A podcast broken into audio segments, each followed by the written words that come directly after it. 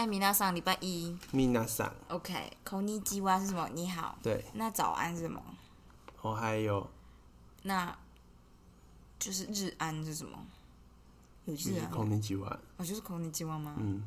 好，我们要进入快速进入原子习惯第十九章，它叫做金发女孩原则，听起来超级就是 sexual bias。如何在生活跟工作中维持动力？一九五五年，迪士尼乐园刚刚在加州的安纳汉市，就是我们去的那个安纳汉，嗯，市开幕。一个十岁的小男孩走进去讨一份工作，当年的劳工法规范尚不严谨，男孩成功谋得一个职位，负责兜售一本五十美元的。五十美分的游乐园指南，不到一年，他转职到迪士尼的魔法商店，在那里跟比较年长的员工学习魔术。他尝试对游客讲笑话，表演简单的魔术。很快的，他就发现自己爱的不是表演魔术，而是表演本身，所以他立志成为喜剧演员。青少年时期，他开始在洛杉矶的几间小俱乐部表演，观众不多，他的演出也很短，上台时间很少超过五分钟。大部分的观众都忙着喝酒聊天，没有把注意力放在他的表演。有一天晚上，他基本上是对着一个空空如也的俱乐部表表演脱口秀，这并非什么迷人的工作，但他的进步毋庸置疑。他的第一套表演。只有一到两分钟。到了念高中时，他的题材已经扩张到形同五分钟的演出。几年之后，表演的时间增长到十分钟。十九岁，他每周上台演出二十分钟。他必须在台上朗读三首诗来填充演出时间，但他的技巧确实持续成长。他又花了十年实验、调整、练习。他找到了一份电视编剧的工作。渐渐的，他开始可以登上脱口秀节目。到了一九七零年代中期，努力前进的他成了今夜秀跟周六夜。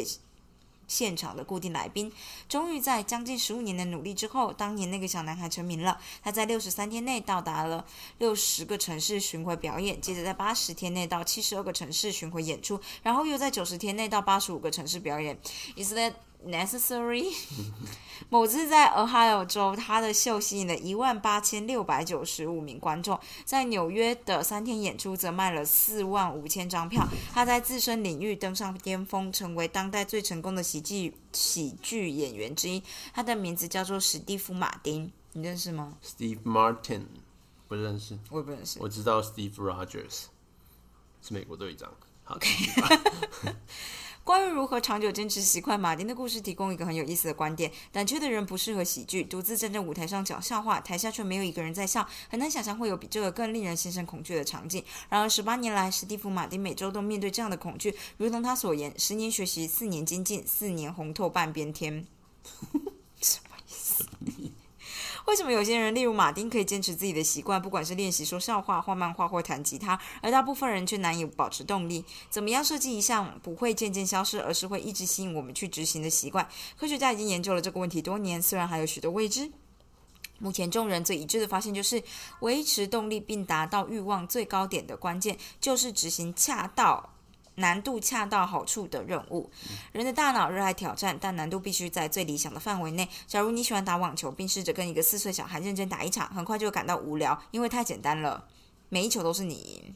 嗯，现在有四岁小孩可以打爆你吗？四岁真的是比较难啊。哦，四岁是太小只。因为我就觉得你去羽球场那种跟国小的学生打，你就觉得啊，小学生这样好吗？然后被打爆这样。对，小学生就就不行了。反之，如果对手是罗杰·费德勒，不是阿婷的爱人吗？或小威廉斯这种职业高手，你很快就失去动力，因为难度太高了。不会啦，他会送球给你。我每天都跟 Roger Federer 打球。他怎么不要跟你打？他觉得他跟四岁小孩打还比较有意义。大家还说他形象好，跟一个三十岁的人打什么球？现在想象自己跟旗鼓相当的对手打网球，随着比赛进行，你赢了几分，输掉几分，你很有机会赢得比赛，但必须拿出真本事。你的专注力会提升，让你分心的事情会渐渐消失。你发现自己全然沉浸于眼前的任务，这就是难度恰到好处的挑战，也就是金发美女、金发女孩最好的例子。原则，金金发女孩原则。等一下，我们家猫，我们家猫现在在跟外面的野猫吵架。什么？你现在暂停了？对啊。开始了哦，怎么了吗？没事，我要开始继续了。金发女孩原则是什么啦？根据 金发女孩原则，当执行的任务恰好位在当下能力的边缘，人们会感受到最高程度的动力。不要太难，也不要太简单，恰到好处就对了。他从头到尾不解释金发女孩原则我觉得解释就完蛋了。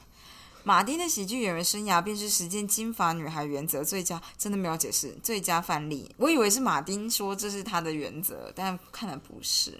失败。每一年他都会扩展表演的长度，但只增加一到两分钟，一到两分钟超长的，好不好？拜托，presentation。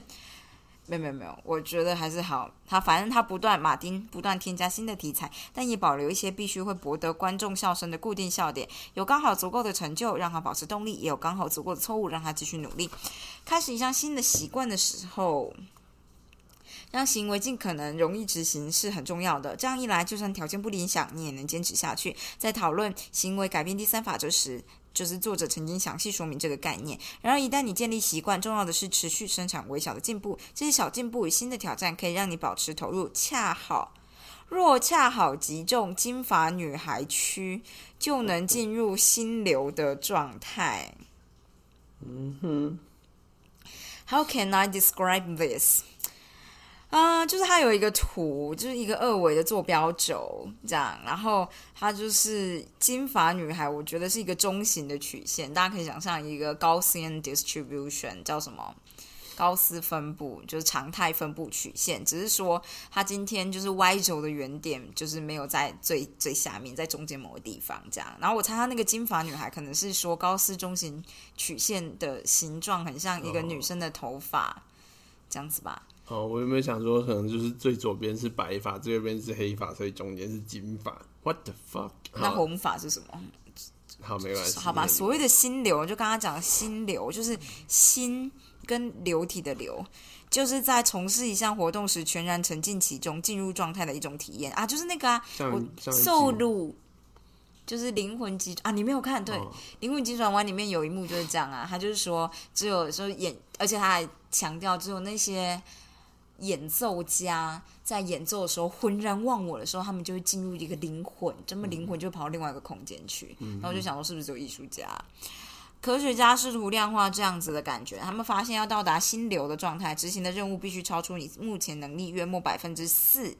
嗯现实生活中，通常不可能这样去量化某个行动的难度，但金发女孩原则啊 的核心概念不变，从事恰到好处、难度恰到好处的挑战，也就是在你能力边缘的任务，似乎是保持动力的关键。进步需要一个微妙的平衡，你必须不断寻找将自己推至极限的挑战，同时也要持续达成足够的进展，好让自己保持动力。要维持吸引力并持续带来满足感，行为必须保持新鲜，没了变化，我们就会无聊。而在自我精进的征途上，无聊可能就是你的大魔王。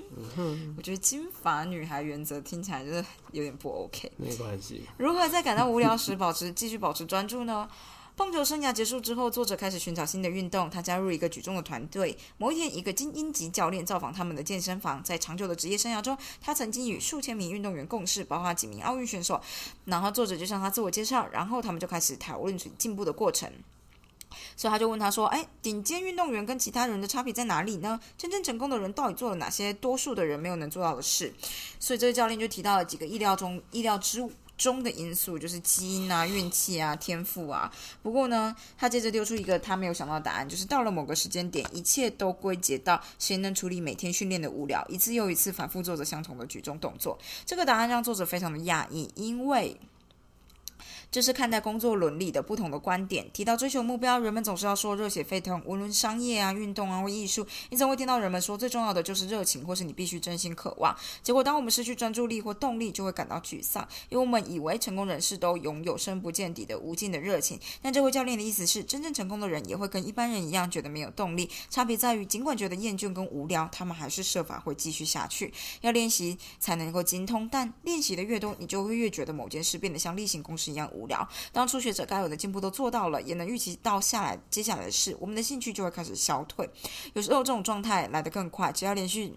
上几天健身房或连续几天准时更新部落格，跳过一天就不会让你觉得有什么大不了。既然事情进行的很顺利，就这一天感觉起来就更加顺理成章啦。成功最大的威胁并不是失败，而是无聊。我们之所以对习惯感到厌倦或无聊，就是因为他们不不会再带来喜愉悦感，结果变得可以预期。而当习惯变得平凡无奇，我们就会为了寻找新鲜感而让进步脱离正轨。也许就是因为这样，我们才会陷入没完没了的循环，从一个健身方式跳另外一种，从一种饮食方式跳到另外一种，从一种生意跳到另外一种。只要觉得动力有一点点下降，我们就会开始寻找新的策略。就算本来的策略仍然有效，如同现代政治学之父马基维利，嗯，好像饼干哦，历指出史课本有教。真真真假的嗯，对啊，马马基维利吗马？基维利是君主论吧？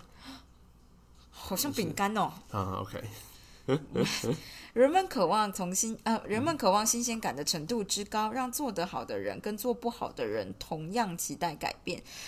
也许这就是为什么最能让人养成习惯的产品，多数都能持续提供新鲜感。电玩提供视觉上的新鲜感，垃圾食物提供味觉上的新鲜感，成人影片提供性方面的新鲜感，这些体验都能持续提供惊奇的元素。我觉得他生活太无聊，所以他觉得这种东西就很容易提供新鲜感，但其实很容易无聊啊。哎呦喂在心理学上，这个被称为被变动的奖赏。现实世界中，吃饺子老虎是最常被引用的例子。赌徒三不五时会中奖，但间隔无法预期，奖赏的步调一直在变动。这样的变动让多巴胺达到巅峰值，提升记忆的效果，加速习惯的养成。变动奖赏不会创造渴望，也就是说，你不能拿一个人们不感兴趣的奖赏，以变动的间隔给他们，然后希望这个奖赏可以让他们改变主意。但对于强化我们原本就有的渴望却非常有效，因为变动奖赏能降低无聊。欲望的甜点会。欲望的甜蜜点，Oh my god！我太想吃甜点，是不是？欲望的甜蜜点会出现在成功与失败的几率各一半的时候，一半的时间你得偿所愿，另外一半的时间你求之不得，什么意思？就是得不到的意思。求之哦哦，他用错成语，好，我也觉得用错了。你需要恰好足够的胜利带来满足感，也需要恰好足够的想要带来感受欲望。这个就是遵循金发女孩原则的好处之一。哼，如果你本来就对一项习惯感兴趣，从事难度恰到好处的挑战是让事情保持有趣的好方法。当然，并非所有的习惯都具有变动奖赏的元素，你也不会想要这样。例如，Google 只在某些时候提供有用的搜寻结果，我很快就会用改用它的竞争对手。假如 Uber 接收轿车的几率只有一半，我不认为自己会继续使用这项服务。假如使用牙线只在某些时候给我干净的口腔，我应该会干脆不用。不管有没有变动的奖赏，任何习惯都无法永远保持有趣。在自我精进的旅途上，到了某个时间点，每个人都会面对同样的挑战，你必须爱上无聊。嗯我觉得就是这一段很不必要。我们都有想要达成的目标，想要实现的梦想，但无论你试图在哪个方向精进，倘若只在方便或亢奋的时候努力，永远无法得到非凡的成果。我可以保证，只要开始执行一项习惯，并试图持之以恒，必定会遇到想要放弃的时候。创业之后，一定会有某个日子你根本懒得现身。你待在健身房的时候，一定会有某些训练动作你根本就不想完成。到了写作时间，一定会某些时候你根本就没有不就不想打字。但在讨厌的时候、痛苦的时候、精疲力尽的时候，还是挺身继续。这就是专业人士与业余者的差别。嗯，但这不会说服说服我。专业人士既坚，专业人士坚守既定的行程，业余者接受生活的干扰。嗯，怎样？干你屁事！专业人士知道什么时候对自己最重要，带着决心奋力向前。你看，又是决心呢、啊，这就是业余者则让生活中的紧急事件转移正轨。嗯，作家兼静心老师，他是很爱静心。大卫就是因为他们就是太太需要决心跟毅力，所以他们才需要把心静下来。嗯，凯恩鼓励他的学生不要成为看心情的静心者者。同样的，你也不要成为看心情的运动员、看心情的写作者，或是看心情的任何角色。当一项习惯对你真的很重要，你必须愿意在任何心情之下坚持的执行。就算心情不对，专业人士还是会采取行动。他们也许不会乐在其中，但会想办法把该做的事情做完。好吧，也许这句话就是这就是这个章节就是对，重要就在这里，就是要把该做的事情做完。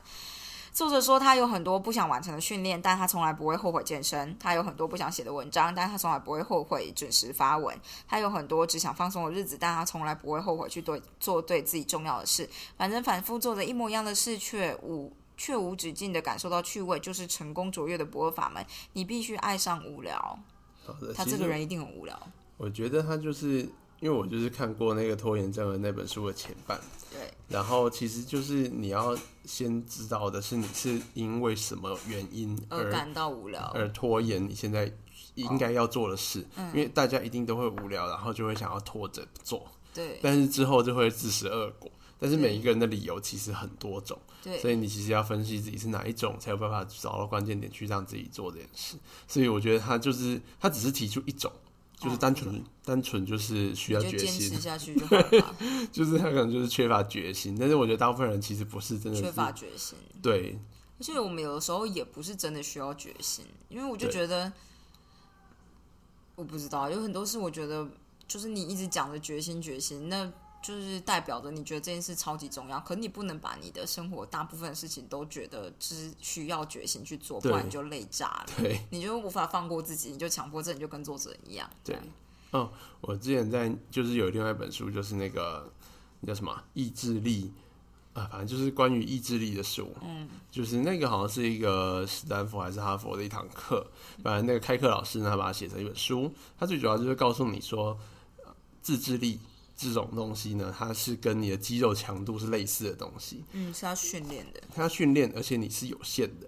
嗯，你一天能够用的自制力是固定的。你真的不能这样一直用，就是你不能无限这样觉得，说我现在有自信心，我就可以一直用，是真的无法的。对对，你就是会用完。然后你用完就是要休息。所以我觉得，就是我看过很多，就是台大的学生有得忧郁症，然后你就觉得天哪，他这种人怎么可能得忧郁症？他参加各种活动，他参加各种社团，然后他看起来就是给各种 speech 这样，就各种演讲，然后在每个地方都跟大人会面，但他这种人就会得忧郁症，因为他就很忙，然后他要。就是他表现出来的，好像就是他对什么事情都充满热情、充满决心、充满信心、充满毅力这样。然后就觉得这种人累死了，我才不会，我就只能逼自己做这件事情，只能做三天左右，我就会差不多了。而且正常的人精力就是有限的，所以当你一次要做那么多事情，最后一定会，迫自己。你对你会觉突然哪一天就发现自己力不从心，然后这种人又很会责怪自己，对，那他就会落入这种忧郁的回圈里面去，所以这种人应该很喜欢跟我相处吧？他们就会觉得我就很是轻松。对，no judge 很轻松。我还记得，我知道这这是难免，就是呃，Vicky 老师，还有就是我们之前跳舞的老师建妮老师，他们看我吃东西都会用一种很羡慕的眼神看我，我就是一个没有包袱在吃东西这样，他们就觉得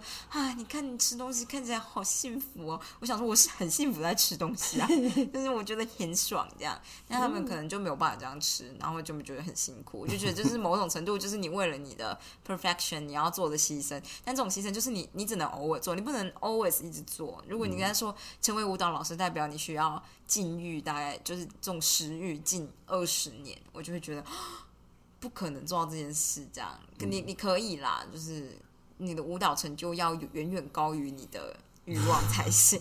这样会吧？说不上来，反正我只是觉得。爱上无聊这件事，我觉得不能这么说，因为所谓的无聊就是你就是不觉得有趣，所以你不一定能够爱，你就是不可能爱上他啦。就等于就是我跟你说，哎，你不要找到你爱的人结婚，你要练习去跟一个很无趣的男生相处，可是他绝对不会出轨。但你这样嫁给他不是很好吗？然后一切都很稳定，这不是听起来就很像作者会 suggest 的事情吗？就就不是这样、啊，没关系啦。但我觉得我可以理解啦，就像是我以前国中的时候。觉得历史很无趣，可是我就是为了要让自己能够背下来，我就一直说服自己说这件事很有趣。然后我就把，我记得我把一套历史漫画是认真历史漫画全部背下来。嗯你说包含，比如说，他就跟你说一九一几年什么事发生了什么事这样子，然后我就全部把它背下来。然后那个时候我就觉得啊，我是因为抱着这个想法，就是觉得这件事很有趣，所以我要做。所以我在念历史之前，我都会说历史很有趣，我现在开始看。嗯，然后我那阵子是真的觉得好像是有趣的，但过了那段要考试的时间，我就觉得啊，我觉得还好。哦我还想到一个例子，我自自身的例子呢，就是我觉得就是我很多事情都不是很想做。小时候我也不是很喜欢念书，但我有一天突然发现我自己喜欢的是是比别人优越的那个优越感。嗯，所以就是我在国中的时候就发现了这件事情，因为有一天我就突然就是有一个有一个广东那边的那个河流的流系图，嗯，他从云南一路过来，每一条河叫什么名字这件事情，我原本就觉得这东西他妈怎么会考，就他就考了，然后我就觉得这东西谁会背？突然转念一想，感如果我背了，就就就他妈只有我会，然后我还可以到处跟人家炫耀，我就把它全部背起来。背了就是其实说实在很简单就背起来，因为它其实也没有真的很难，也没有很多，它只是你就觉得他妈就是无有够无聊，就是你干嘛背这东西？然后嗯但我背起来以后，到处跟人家炫耀说，干我知道。第一条是什么？接下来到哪里的时候要讲完，然后变成什么东西？嗯大家就觉得，干你太强了吧，太神了！你看国中大家就会很崇拜这种人，然后就觉得我们那个圈子里面的人，我觉得真的是你那个圈子里面的，人因。为我们就自由班的人，然后大家就是有时候会比这种这种很无聊的小知识我，告诉你，我们国中的时候有个男生是这样，他可以把地理的所有的东西都背下来，河川、河流，然后中国那边的省份，每个省有哪条河，然后流到哪个国界或变什么河，这样、嗯全部都背下来。但我们就觉得他是个怪胎，nerd 对，我就觉得是 nerd，好的要背也是可以，反正不会考。啊，但是后来就是，就像我高中的时候，我就发现我在，因为我那时候要准备职考，然后我就是一心一意想要拼职考，但我就觉得我的精神力可能不够撑撑到职考，嗯所以呢，我就是给自己的心理上面的说服方式，就是我要成为最强的人。就是我说服自己，就是我这样做，我就可以成为就是我羡慕的那种很强的人，然后大家会崇拜我的人。哦，然后我可以就是进入那些就是我认为就是神人的人，进入众神殿跟大家一起就是生活哦这件事情，对我来说那是超强的一个激励。众神殿是什么？就是万万？神殿，就是对，就是你就、哦就是就是说神人，然后就干神人念的那个台大医学系真的太神了，虽然完全不，其实我没有真的很很想要念医学系，但我只是觉得台大医学系就是他们超神，大家就觉得台大医学系就是神啊，就是那嗯不是一般人考得上的东西啊。我就觉得，看大家都这样想，那就太赞了，因为哦大家、因为大家都觉得这件事情很难做到，所以说我做到，我就他妈超神，我就进入众神殿这样子。哦。因为我就是这样撑了一年，然后我 Oh 每天都把。神的名字写在我桌上，我会把就是我认为很屌的人写在我桌上，然后我要跟他 Oh 并同 God, 写什么东西。对，就是这就是我说服自己努力的方式。我跟你说，我不念三类，第一个想法就是三类如果有差的话，可能就是医学系之类的系所差异。可是我不想要碰，我觉得当医生就是还要处理人类屎尿问题，还有病人家属医病关系的问题什么的。我就觉得这种事就是我不想要，我就是做了很多努力以后来处理这样，所以我就直接选二类。你不觉得就是一个非常直接的想法吗？然后我还记得，反正我每一次念书都只是为了要。国中念书是为了要超过班上讨人厌的男生，就是我想要达到一个他永远追不上的境界，然后回头说：“哦，OK，高中因为没有这样的男生，就没有动力是是没有，因为高中后来交了女朋友，然后后来就分手，然后弄得很不很不好，所以我希望不要露出那种因为这样而不哦好的状态，所以我才会希望最起码要比他好。嗯嗯嗯，嗯，但是他就是就是他的那个状态就是怎么说呢？他也是他就是那种被名门束缚的人，就是名校束缚的人，所以他一定一定会考上，比如说台大的，真你知道前前几志愿，就是他的目标就是这样子。然后，所以我就觉得我不能输他，因为我平常都没有输他这样。哦，所以我才会跟你说我大学考差，因为我就是考的比较差。然后我就觉得他们超靠腰，因为我平常就是成绩明明就比他好这样，但是就是就是这样，不管怎么样。嗯所以我就是，所以我都不是为了目标而努力，我只是为了比较而进进行努力。嗯这样，我就觉得我真的很对很没有很没有志愿。嗯但是我后来就是长比较大以后，就觉得就是有时候还是要，就是我知道就是盲目的走啦。也不是，我只是觉得我就是有时候我知道我要做什么，我觉得我的目标要经过的那个路程应该是怎么样，我大概可以想象。但是我就觉得我的意志力不够的时候呢，嗯我就会想办法把它，我就会一直说服自己说那东西是有人羡慕的东西。我不会，但是这这就是我给我要给自己的动力，嗯。然后我觉得我做到怎么样会让大家觉得你很屌，所以有我之前就是有时候就是会觉得有些东西呢，如果呃像是我有一个目标，嗯。如果我先把目标讲给别人听，嗯。有时候我就不会达成了，因为我讲给别人听以后，就会有些人觉得你要达成这目标真是太厉害了吧。但是这个厉害已经先给已经先给了就是他给的了奖赏就变少了。对啊，然后我想说，那那那。啊，对，所以我后来有时候我都倾向于不跟别人讲说我要做什么，嗯然后我等我真的做到的时候，我再一举炫耀一波这样子。我觉得我知道你在说什么。这对我来说是一个蛮大的 reward，就是我其实很需要别人鼓励我，嗯就像是我跟你说，就像是这个社会呢，对会做家事的男性是有多少有一种赞赏感对，的。因为所以我不会觉得理所当然。对对对对，所以这件事情对我来说有蛮强的刺激，就是像是像是如果你同学来，嗯，我就会非常甘愿的做家事。真的，这件事情对我来说就是一个很引 大家来的时候都称赞阿婷好吗？谢谢谢谢。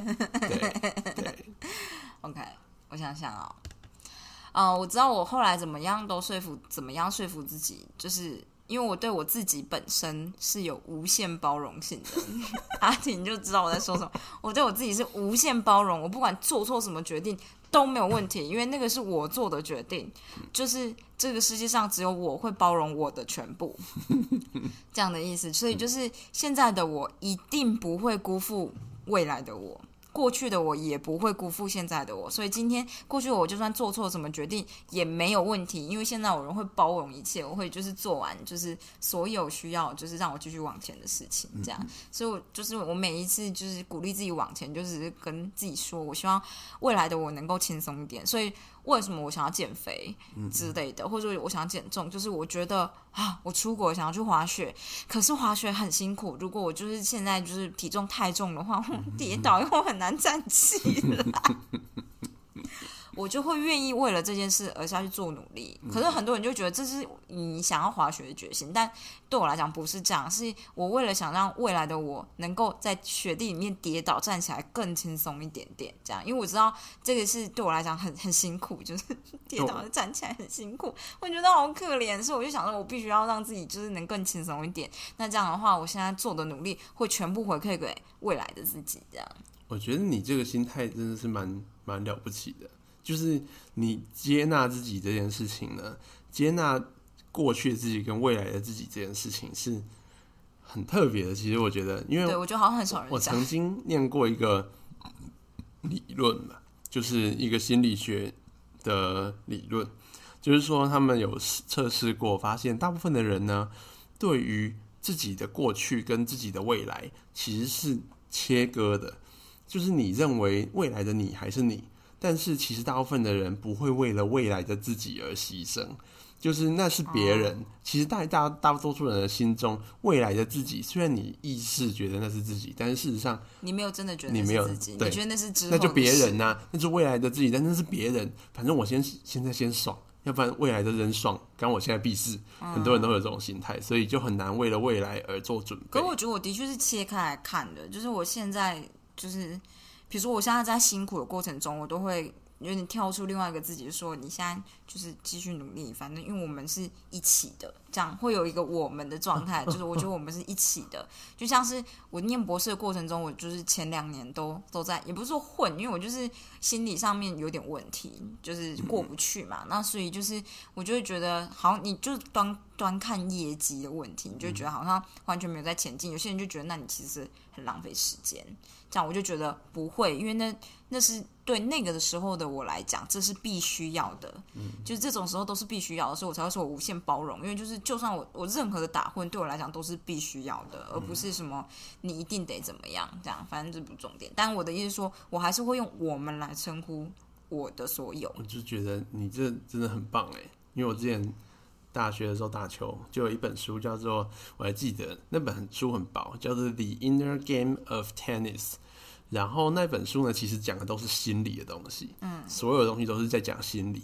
然后我最印象最深刻的是，他有一件事情，就是我当时一直做不到，就是他说你在打，你会觉得自己在打球，嗯，但是呢，你的 physical 就是身体在打球，跟你心里面那个自己其实是分开来的，嗯，所以呢，常常我们会责怪心里面那个自己，会责去责怪物理上的自己，说你为什么我想做到你做不到？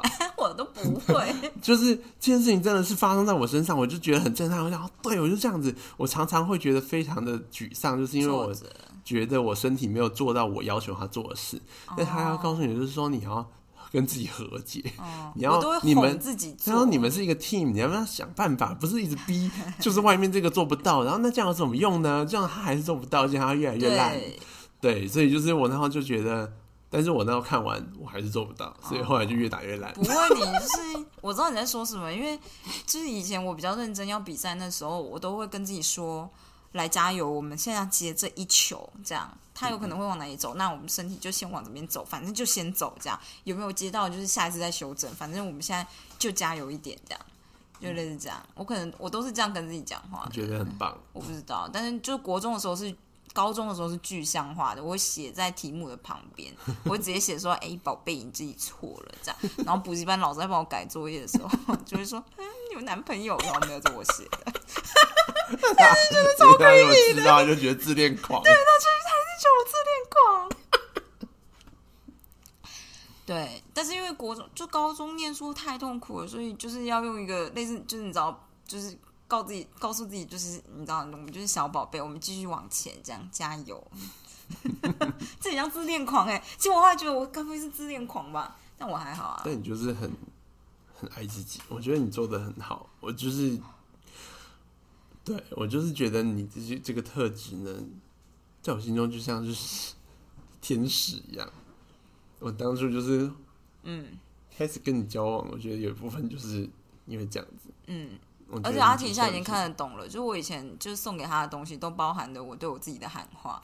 就是其实我所有送给他的东西，都是我对我自己的喊话，就是表达出就是我跟这个男生交往，他人很好，所以我们一定会幸福的。这是我告诉我自己的 催眠语句，只是因为我会写给他，所以就是我跟你交往，我觉得你人很好，我们一定会幸福的。但其实所有话都是我对我自己喊的。后来再回头看，就觉得啊，可怜。看我那时候真的是很压抑耶，因为就是林静颖就态度很差，个性也很差。那我就觉得我为什么要这样？然后可是你综合各种客观评估，就觉得。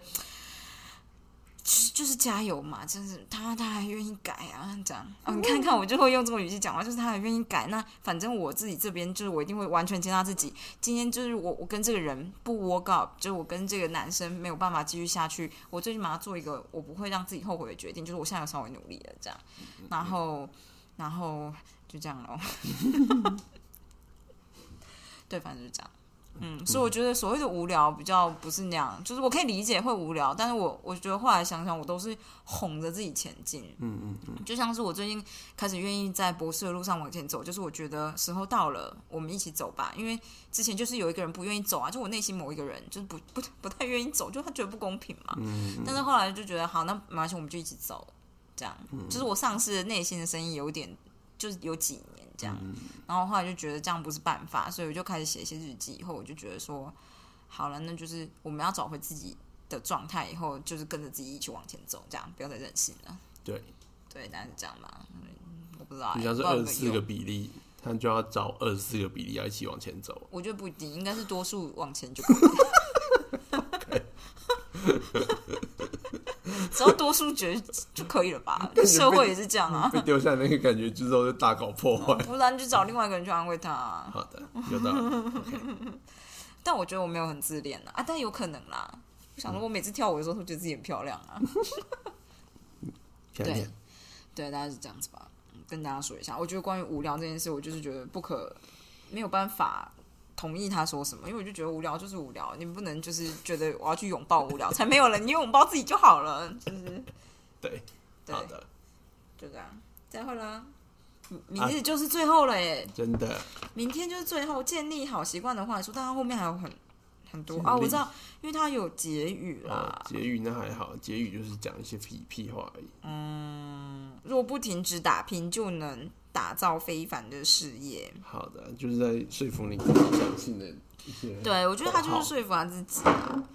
OK，OK，我们家猫就是现在就进行夜晚的运动。对，大概就是这样。好的，我觉得我们很快就可以结束这本书了，太赞了。我们接下来就进入拖延，我们来认真看一下自己到底为什么想拖。对，好的，太悲剧了。阿德曼，阿德曼。